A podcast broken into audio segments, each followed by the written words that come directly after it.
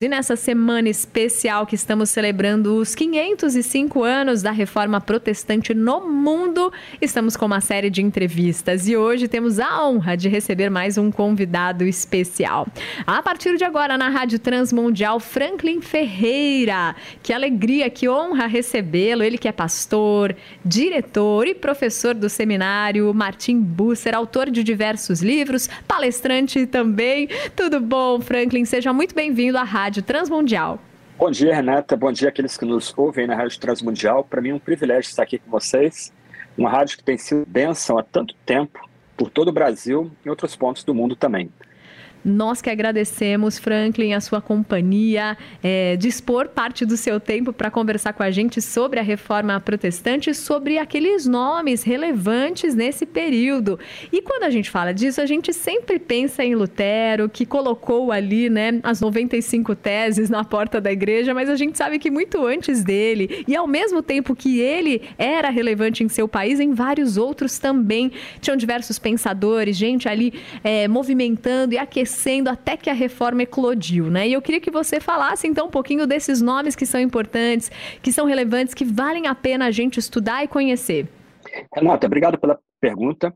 Uh, o que a gente pode falar assim de um primeiro momento é que Lutero realmente é o nome de mais destaque uh, por causa do ato é, até, digamos assim, uh, dramático dele né, é, martelando aí na porta da igreja do Castelo Wittenberg as chamadas 95 teses, o que naquela altura não era, não tinha essa carga de dramatismo que ganhou depois na, na, nossa história protestante, né? Mas ele realmente assim ganhou destaque por conta disso, também por causa do, da, da postura dele na dieta de Worms em 1520, quando ele é desafiado a renunciar o que ele havia escrito, ele diz que se ele não for convencido pela Sagrada Escritura, ele não tem como abrir mão daquilo que ele havia defendido, né? Mas como você já pontuou aí, outros nomes se destacaram também, né? Então, Lutero na Alemanha, na Alemanha mesmo, o amigo dele, Philip Melanchthon, que foi um companheiro dele aí, um parceiro de toda a vida, e é considerado aí o, o mestre da Alemanha, né? O homem que vai fundar a educação é, pública cristã gratuita, né? Patrocinada pelo Estado cristão. A gente pode pensar também em Martin Butzer, né, da onde vem o nome do seminário onde eu sirvo, que foi um reformador em Strasbourg, e ainda que não tenha fundado a denominação, foi muito importante né, no diálogo com o luteranismo, no, no diálogo com o anglicanismo, na influência aí é, sobre João Calvino, na influência sobre os puritanos, quando ele foi para a Inglaterra, ele foi lecionar em Cambridge. A gente pode pensar em Ulrich Zwinglio, em Zurich, né, na Suíça de fala alemã, que, de certa forma, é o, é o fundador do movimento reformado. Né? A gente pode pensar em, em, em Bullinger, Heinrich Bullinger, que substitui Zurich, Zwingli em Zurich, depois da morte aí de Zwingli no campo de batalha, na Batalha de Capel.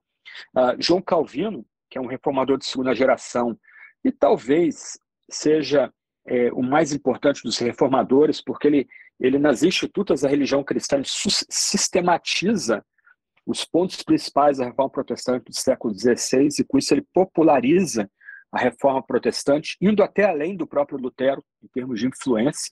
Né? Então, em linhas gerais, esses são os reformadores principais. Né? Eu, aliás, eu posso citar também Thomas Cranmer, que é o pai do anglicanismo, e foi um mártir da fé, né? ele morreu queimado na época da Maria Tudor, né? a chamada Maria Sanguinária, por causa da fé protestante. Então, esses aí são alguns dos principais nomes da reforma protestante do século XVI. Muito bom que você esclareça isso para nós. E eu queria que você comentasse, né? Muitos fatos históricos acontecem depois de diversos momentos históricos que a gente vem passando. Às vezes uma gota d'água faz o copo transbordar, mas o que estava enchendo uhum. já é, vinha de muito antes, né? É, quais foram os inúmeros fatores que fizeram com que esses pensadores que você citou aqui para a gente se sentissem impelidos também, né, pelo Espírito Santo a reformarem, a repensarem o que eles viviam? Então, Renata, aí a gente tem que voltar 150 anos antes, pelo menos, aí da reforma. Né? Como é que era o contexto do mundo europeu cristão antes da reforma? Então, a gente precisa lembrar que os reformadores e o ambiente que o, o precede a reforma um ambiente diferente do nosso, né? Hoje a gente fala de Estado laico, de separação de igreja e Estado, mas na época não era assim. A, a, a, os anos anteriores à reforma eram os anos da cristandade, isto é, da sociedade cristã. Então, não havia essa noção de uma fé particular, a fé era pública. Né? O calendário era cristão, as grandes festas eram cristãs, ah, os momentos de entretenimento eram cristãos. O que marcava a passagem da vida de uma pessoa era o batismo, logo após o seu nascimento, né, o batismo cristão, o casamento cristão e uma cerimônia fúnebre cristã. Né? Só que os 150 anos antes da reforma mostram que esse mundo cristão, essa sociedade cristã estava em crise. Os reis e príncipes estavam lutando entre si. Então, nós podemos lembrar aqui da Guerra dos 100 Anos, quando dois grandes reinos cristãos, o inglês e o francês, estavam em luta no próprio continente. Né? Nessa época, quase um terço da França, como a gente conhece hoje, ou talvez até mais, né? Era, estava sob domínio da Inglaterra. E a Inglaterra se via no direito de dominar a França por questões aí de uh, uh, hereditariedade, de uh, entre outros, né? então havia essa luta aí fraticida dentro da, dentro da cristandade. Havia, por exemplo, a, a peste negra que devastou a Europa, né? Um terço da Europa morre com a peste negra. E ninguém sabe exatamente como surgiu a peste negra, ela durou mais ou menos três anos, e como resultado direto do morticínio da peste negra, a Europa agora passa a viver com pavor da morte, com ansiedade terrível quanto à morte. E aí a gente tem alguns pontos, né? o impacto disso, por exemplo, na arte. Né? Quem quiser procurar, e os nossos ouvintes quiserem procurar depois no, no Google, procurem lá o quadro A Dança da Morte, né? que é um quadro que retrata essa ansiedade que agora o cristão europeu tem com a proximidade da morte. A, a, a, o, o, cristão europeu se vê como alguém que pode tropeçar na morte de uma hora para outra. Uh, a igreja, a própria igreja medieval, não consegue responder a contento isso. É, muito das, muitas das perguntas que eram feitas na catequese suscitavam mais sensação de culpa e mais medo da morte do que apontar um caminho de segurança, né? uma segurança cristã diante do medo, pavor da morte. Né? Isso então vai ter impacto também na arte, na cultura. Né? Então, assim, os, os anos que precedem a reforma preparam a reforma protestante. Os reformadores protestantes, então, de alguma medida, eles estão com as suas doutrinas respondendo dilemas que a igreja medieval não conseguia mais responder. Né? Qual é a fonte de autoridade última da fé? É, a, fé a, a, a fé, ela nos ajuda a lidar com o medo da morte, com o pavor da morte. Qual é o papel do cristão no mundo? É, será que o cristão tem algum papel importante a desempenhar na, na criação, nesse mundo de Deus? Então, essas são questões que são que preparam, por assim dizer, o caminho para a reforma protestante. Excelente. E as boas novas de Cristo lá do primeiro século estavam tão abafadas, né, por, uma, uhum, por uhum. um cristianismo institucionalizado, né, exterior e longe do coração, que Exato. precisava voltar à sua essência, né? E que bonito uhum. saber que o Espírito Santo foi guiando esses homens, né, e que Deus ativo na história, no tempo, age, continua usando aqueles que estão em sintonia com ele né? Franklin, eu queria saber, é, pensando, né, por exemplo, lá no rei Josias, quando ele uhum. encontra o livro da lei, e aí ele uhum. lê aquilo, aí ele rasga suas roupas, e ele conclama todo o povo ao arrependimento, a deixarem os postes sagrados, os ídolos, o que eles faziam e voltar-se às escrituras. É, ele faz isso, mas não necessariamente o coração daqueles que estão à sua volta de fato se convertem. Tanto que daí o profeta Jeremias continua anunciando, fala é, que eles vão ter que sim passar pelo exílio, enfim. Quando que esses reformadores que se voltaram às escrituras, que entre aspas rasgaram suas vestes e viram que uhum. estavam abafando a graça, é, que estavam sufocando, né? É, todo, toda a essência do evangelho, quando que isso chega na população de fato? Quando deixa de ser ali o entendimento de talvez pessoas mais estudiosas, letradas e passa a alcançar o povo? É, essa é uma pergunta muito boa, Renata, porque assim, um fator chave na disseminação das ideias protestantes é a invenção da imprensa por Johannes Gutenberg, em Estrasburgo e depois em Mainz. Até então, a, as Bíblias que existiam, e já havia algumas, algumas edições da Bíblia traduzidas para o, para o vernáculo, né, como a, a que Wycliffe fez, né, quando ele traduzi, traduziu a Bíblia do latim para o inglês, né? Só que até então, uh, esses, esse, o texto sagrado, uh, documentos teológicos ou doutrinais importantes, eles ficavam circunscritos à, à elite, aqueles que sabiam ler, aqueles que sabiam participar de um debate formal. O que, que torna tão é, é, dramático o que Lutero faz em Wittenberg, lá em 31 de outubro de 1517? Não é só ele pregar na porta da igreja do castelo as 95 teses. É que aquelas 95 teses foram rapidamente traduzidas e, usando a imprensa, foram disseminadas rapidamente por toda a Europa. Então agora não, era só bispo, não eram só bispos e cardeais e o próprio Papa que estavam se inteirando de um debate numa cidade obscura da Alemanha no século XVI. Não, daqui a, de repente, todo mundo está lendo lá, primeira tese, que quando Jesus ordena que toda a vida seja penitência, é, quando Jesus ordena que a gente deve se penitenciar, Jesus está ordenando que toda a vida do cristão seja uma vida de penitência, de conversão, né, uma vida de quebrantamento diário. Outra tese lá né, vai dizer que a verdadeira glória da igreja, o verdadeiro tesouro da igreja é o evangelho. Outra tese é que se o Papa, que é mais rico do que o homem mais rico de Roma, fosse ele, o Papa fosse bom, então ele distribuiria seu dinheiro para o povo para que todo o povo co com, comprasse as indulgências que supostamente apagariam pecados, salvariam pessoas aí do purgatório para o céu, né?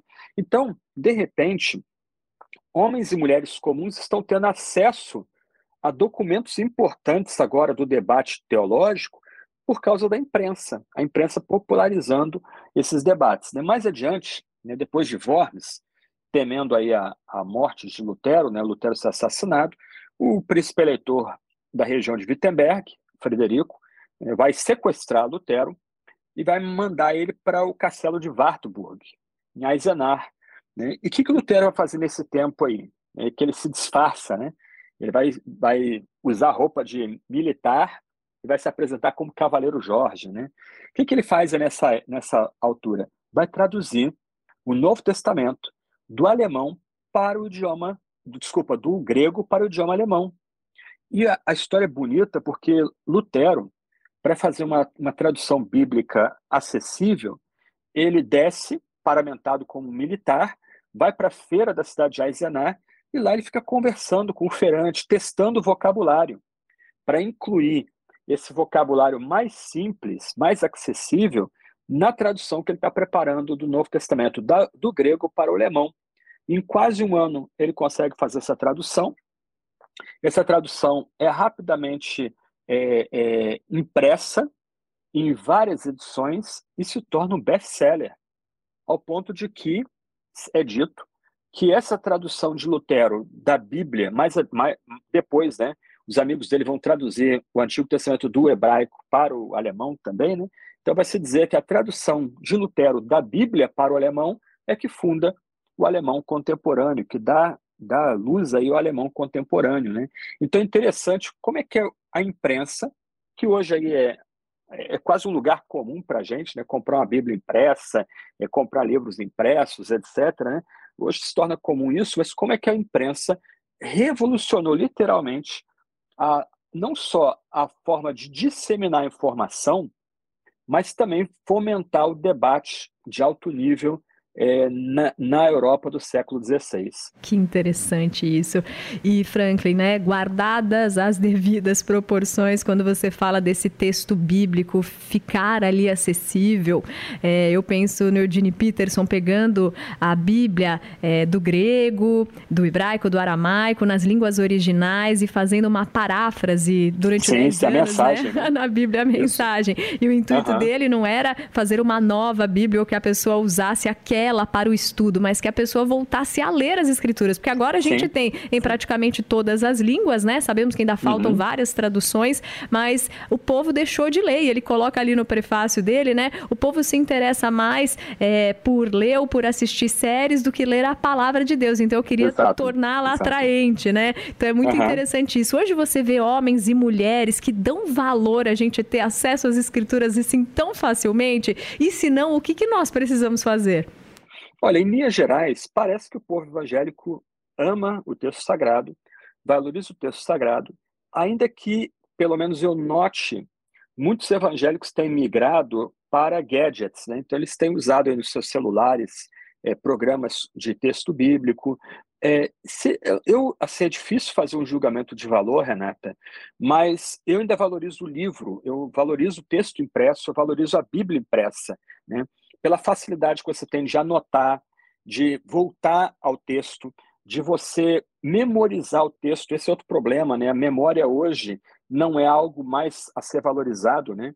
É, aquele, aquela pessoa que se aplicou a memorizar, a, a recordar, ela é colocada em pé de igualdade hoje com a pessoa que digita alguns caracteres ali no Google e tem a resposta, né?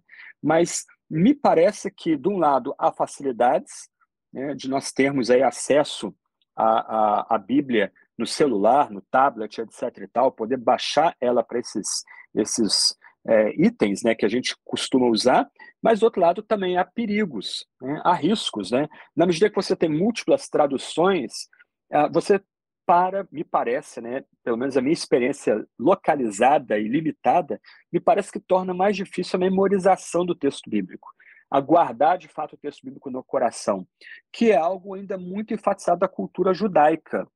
Então é, é curioso visitar a sinagoga judaica, ainda há muita ênfase da memorização, em de fato, literalmente, guardar a palavra de Deus no coração para não pecar contra o próprio Deus Altíssimo, né? Então é, é bacana aí na sinagoga você vê ali os judeus muito concentrados em aplicar até mesmo o próprio corpo, né? eles, eles vão se mexendo ali, acompanhando a, a leitura com o, o mover do corpo, para de fato guardar o texto sagrado e preservar o texto sagrado no coração. Né? Então, nós temos aí grandes vantagens hoje, mas também riscos que a gente vai lidando com eles no dia a dia, quanto a essa, essa questão de realmente ter, ter a palavra de Deus impressa no coração e na mente como a gente aprende lá em Deuteronômio capítulo 6, né? Amém. E que lindo esse exemplo usado aqui. Essa ilustração inspira a gente, né? Agora, Franklin,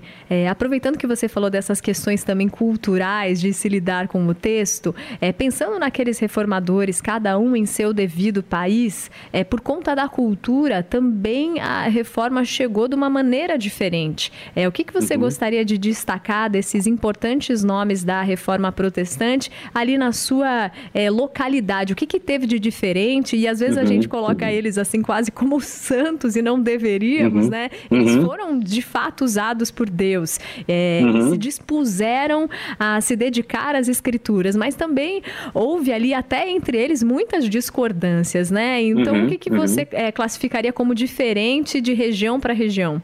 Então, Renata, assim, nenhum dos reformadores foi santo, nem que ser reconhecido como santo. Né?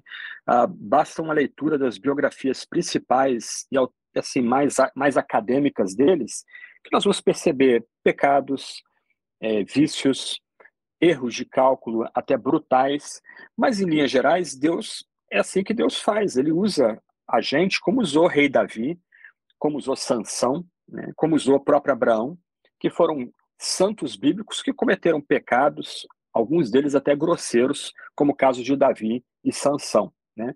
Mas vamos lá, em linhas gerais, a reforma se espalhou por grande parte da Europa, sobretudo pela Europa do Norte.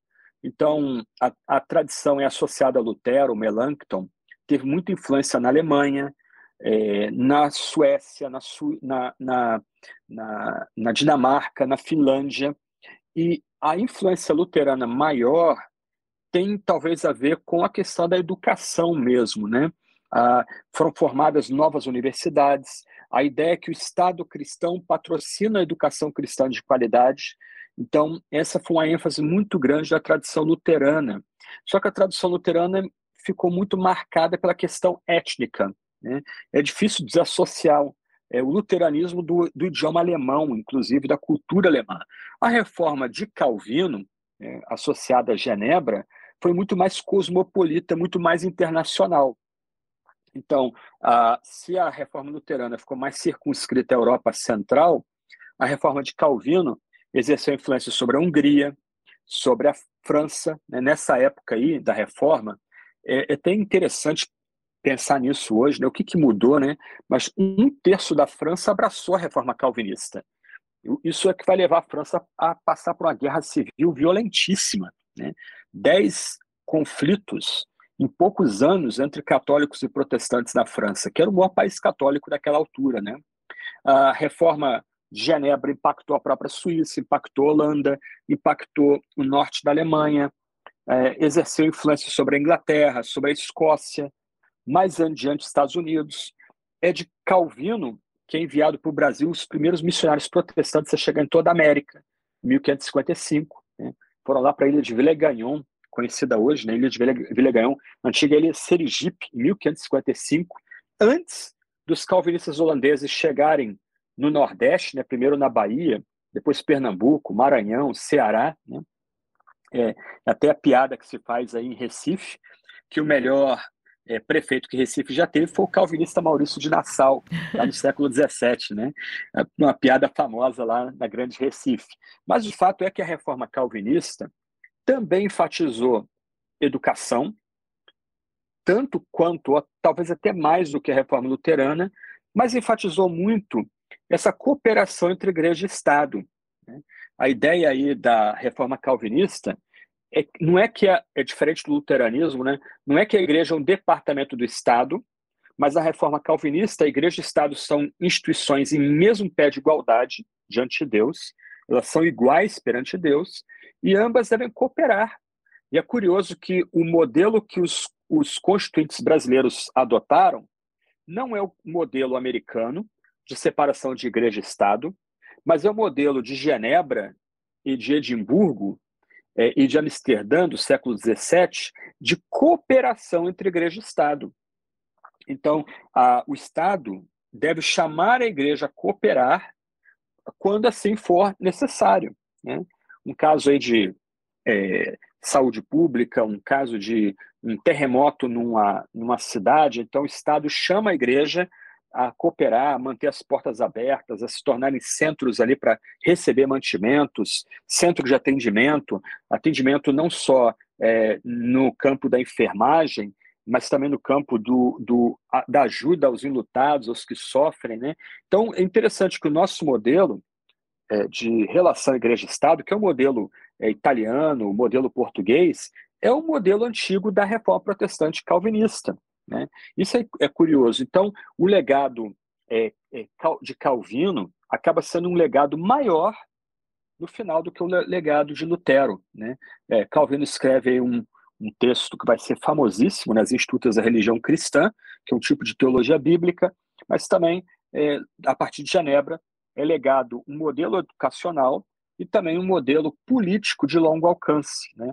A cultura americana vai ser profundamente influenciada pelo modelo genebrino, apesar de ter assumido no final um modelo diferente, de separação igreja Estado, que tem mais a ver com os ideais do iluminismo. Mas a forma de estrutura do governo americano é presbiteriana. Eu, eu faço piada, né?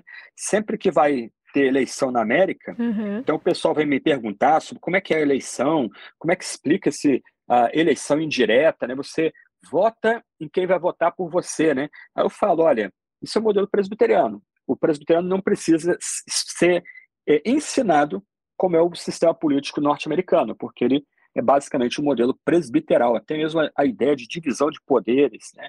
Isso tudo vem do modelo presbiteral que está ancorado em Genebra e Edimburgo, sobretudo.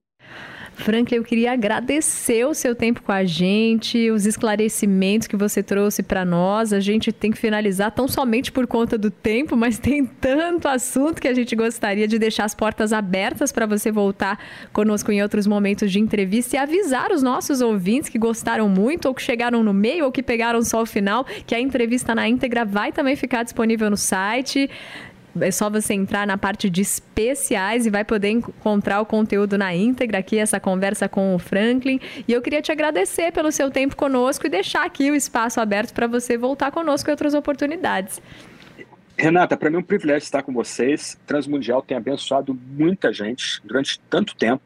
Então, para mim é uma honra estar com vocês aqui. Que Deus use esse tempo aqui que eu passei com vocês aí para abençoar aqueles nossos ouvintes que nos acompanham aí, que sejam uma bênção e apontem né, um, alguns modelos diferentes de sermos cristãos do Brasil. Né? Que Deus conceda uma nova reforma derrame seu espírito sobre nós e conceda uma nova reforma poderosa para a gente. Precisamos, né? Amém. E eu agradeço aqui a disposição do Franklin Ferreira, pastor, diretor e professor do seminário Martim Busser, de estar conosco. Ele que é autor de vários livros. Você também pode acompanhá-lo, segui-lo, conhecê-lo um pouco mais. E fica o espaço aberto, então, para você voltar com a gente. Franklin, muito, muito obrigado em nome da equipe Transmundial e também, desde já, em nome dos nossos ouvintes. Muito obrigado.